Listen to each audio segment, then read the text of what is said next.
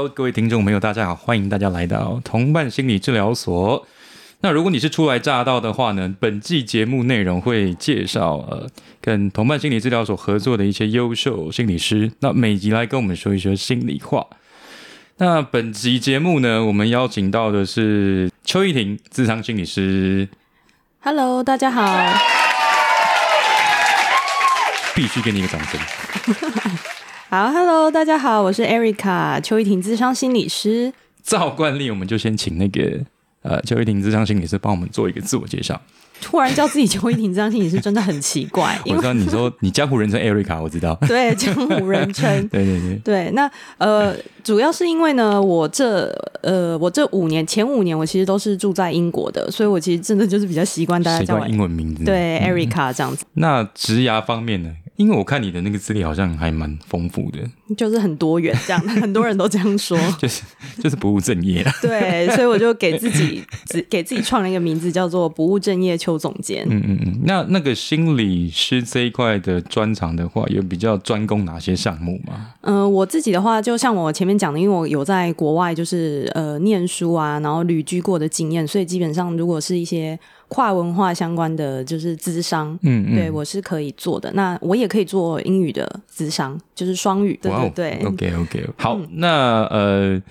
这个易婷是你是怎么，就是怎么会跟百强合作？对，就是跟同伴合作的契机是是什么？我其实就像我前面讲的嘛，我之前都是在英国生活，那我就是在呃疫情爆发的时候，嗯对，那个时候我其实在英国结婚了。那结婚之后，我其实就有在思考未来人生的方向，就是到底。因为因为结婚之后，很多其实住在旅居在国外的的台湾女性们，她们很多时候都是因为因为先生在那边，所以她们基本上都在那边定居。或者疫情在那边这样。对对对，大概嗯百分之九十都是这样。其实我本来的想法也是这样。那可是那个你就是一个外国人，所以很多时候你会觉得你在工作上啊，你其实没有办法真的做你想做的，而是你可能只能做你可以做的。嗯，OK OK，所以那个时候确定我还是想要回来做心理智商相关的工作的话，那我是不是其实回到台湾对我来说是一个比较呃比较优势的环境吧？嗯对对对，嗯或者我熟悉的环境这样子。所以我那时候就有呃短暂的回来台湾几个月，然后那个时候就是因缘际会去参加了我们副所长哦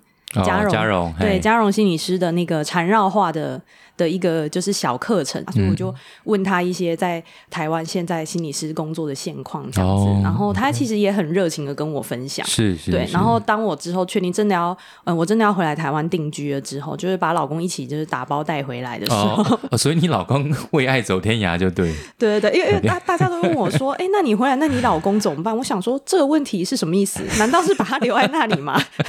对啊，觉得大家很有趣。是是是，而且他现在正在适应中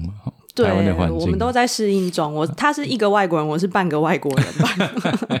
OK OK，嗯，我每集都会询问心理师一些有没有什么关于一些职场的牢骚，嗯，我觉得这会不会讲了，结果就都跟大家一样这样子。没关系没关系啊，反正我就可以，我们就可以传达给大家知道，哦，就是 对对。大家都有这样子的，你们都有这些。刻板印象，对我，对我觉得第一个第一个最直接的就是，呃，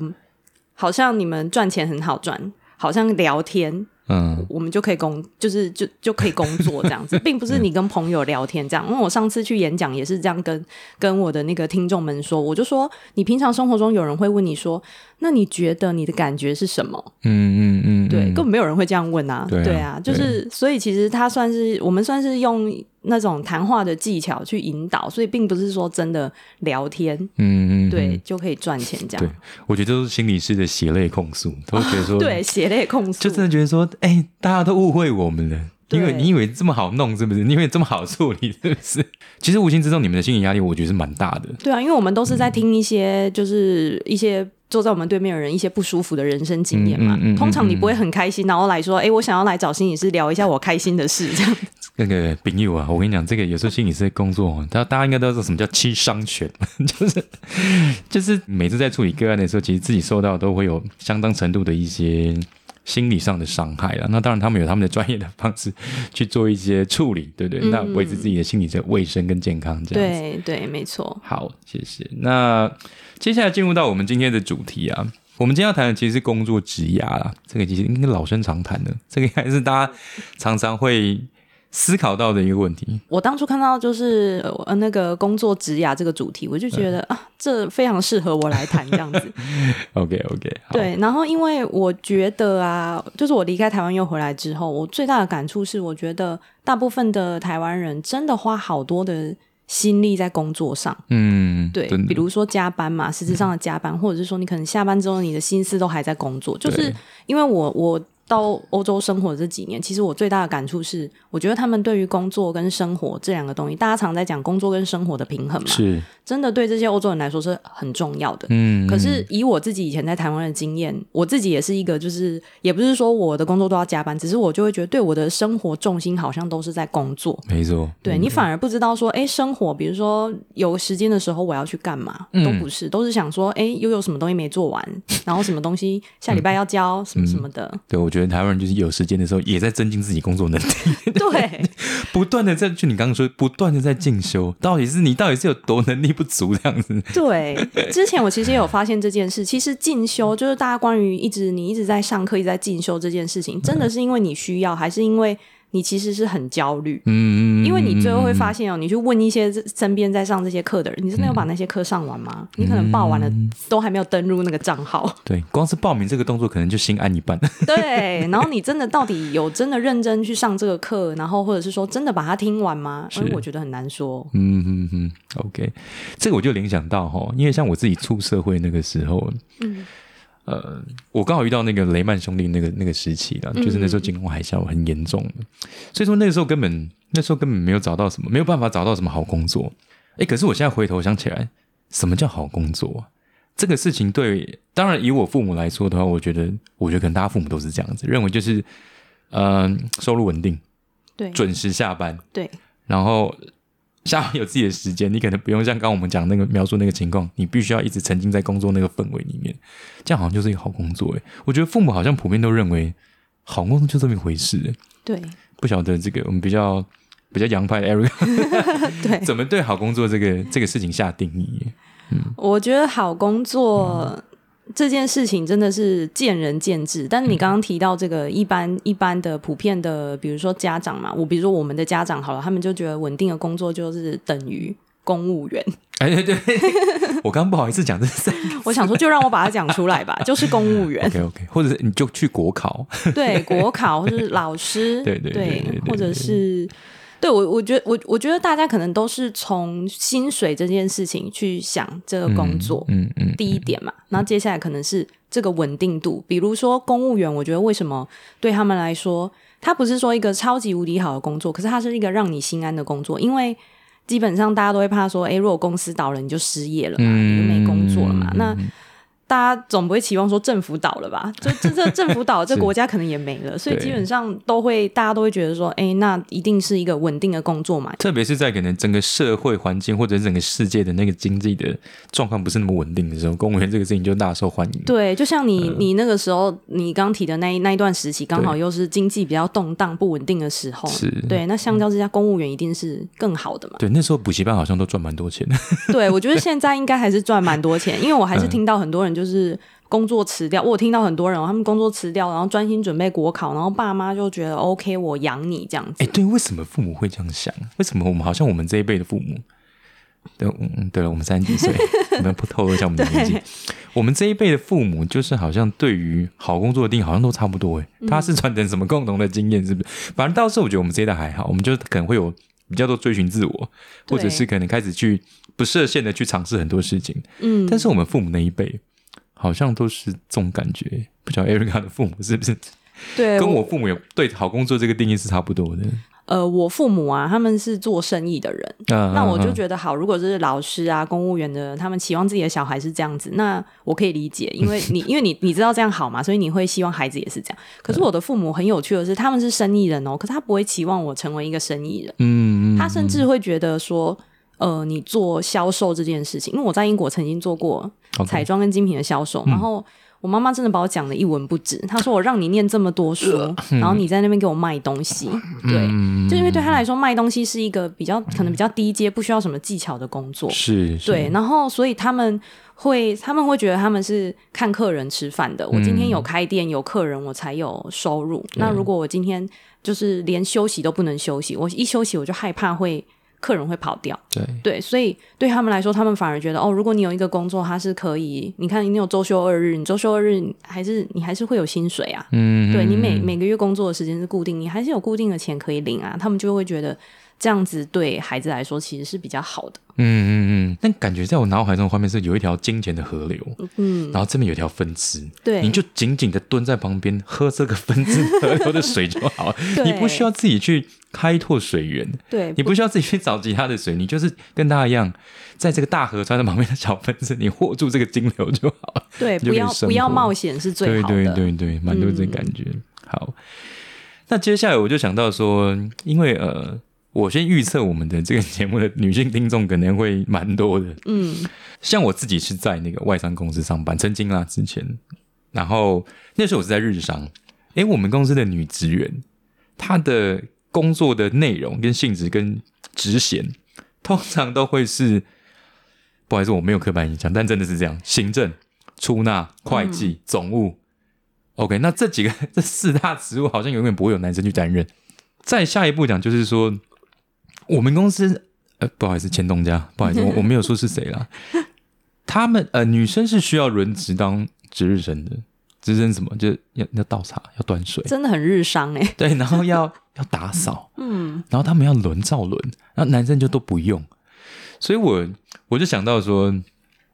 台湾可能或者也也许我觉得整个中华的文化圈可能都是这个情况，就是认为说会有女生比较适合的工作，会有男生比较适合的工作。不晓得 Erica 有丰富的旅居海外的经验，嗯也有在海外工作过嘛？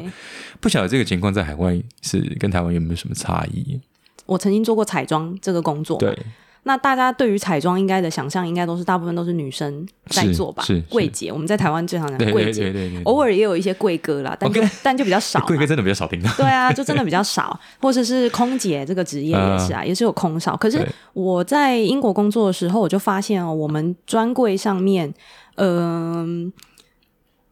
男性的员工其实占了一半耶。哦，真的哦、对，就是男女嗯生其实是一半的。比如说，我们一个柜台有大概八八九个人好了，嗯然后女生可能大概五个，男生四个这样子。嗯，嗯对，然后你就会觉得说，哎，他们其实来投来投这些履历的这些男生，他们也不一定会觉得自己好像不能胜任这个工作，而且他们的化妆技巧有时候都比我们还厉害耶。嗯嗯嗯嗯嗯，对 OK OK。那像 Erica，如果说，我相信很多人来找你智商的，就会问你说，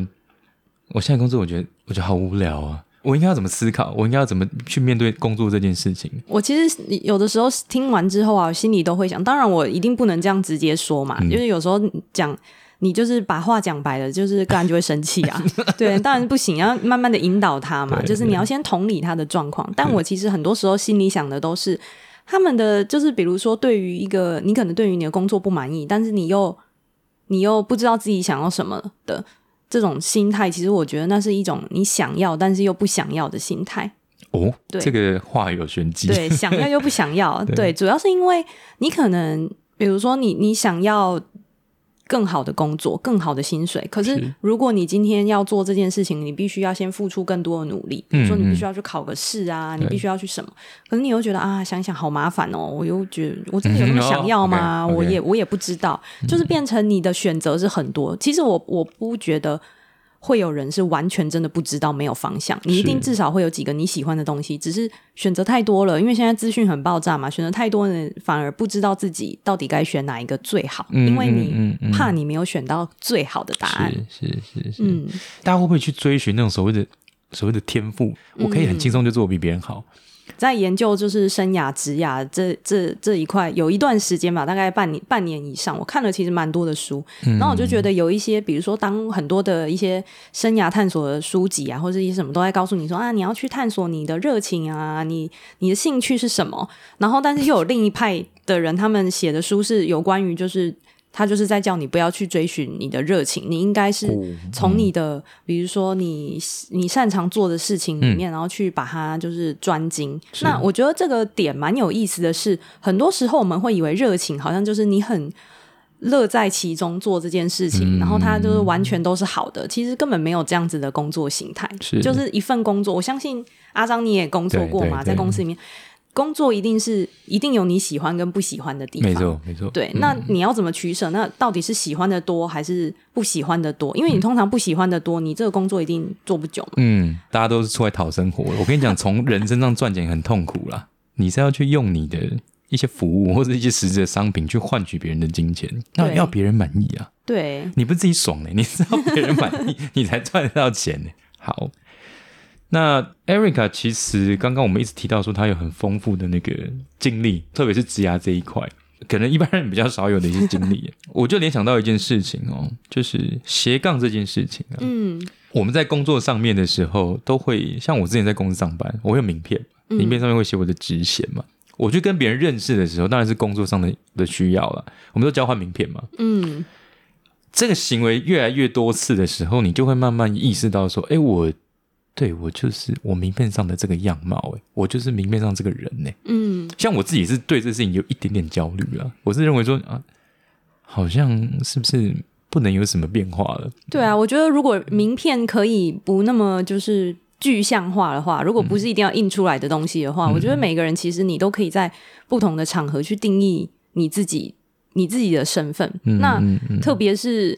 刚刚这个具象化这个东西，其实都是用那个呃工作这件事情来定义自己。对对，对，所以你就会觉得你好像没有拿掉了这个这个名片，这个这个工作上的这个 title 之后，嗯就是那你自己到底是什么呢？嗯嗯嗯嗯，对啊，这个是可以去思考的。因为像我，呃，我自己现在除了心理师这个工作嘛，我其实也有在做那个英语家教。哦，OK，对，所以我基本上跟我的学生在在在讨论英文的时候，我就是一个英文老师，对我不会跟他说，呃，我是一个心理师，或者是我说我在一上英文课的过程中那边做智商，是也不会这样。对，然后或者是说我也曾经做过那个翻译，是。对英文的翻译，所以我就会觉得在这个不同的